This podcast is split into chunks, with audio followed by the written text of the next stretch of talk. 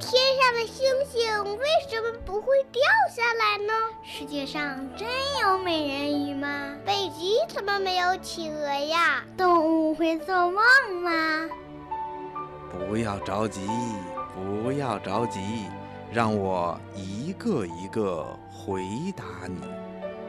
我是博士爷爷。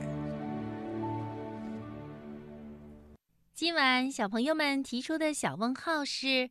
酸奶是怎么做成的？请博士爷爷来解答。酸奶是怎么做成的？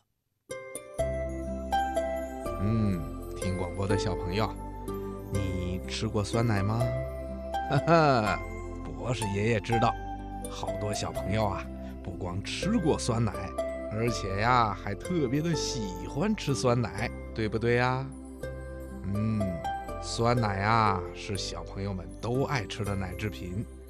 它不仅保留了鲜牛奶里面的蛋白质、脂肪和糖等营养成分，而且还含有许多牛奶里面没有的营养物质。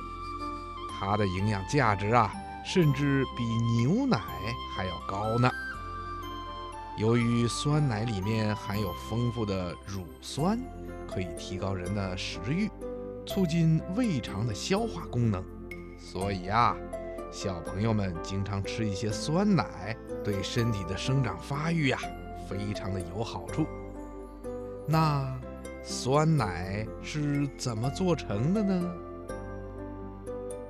嗯，酸奶呀，是用鲜牛奶。经过乳酸菌发酵做成的。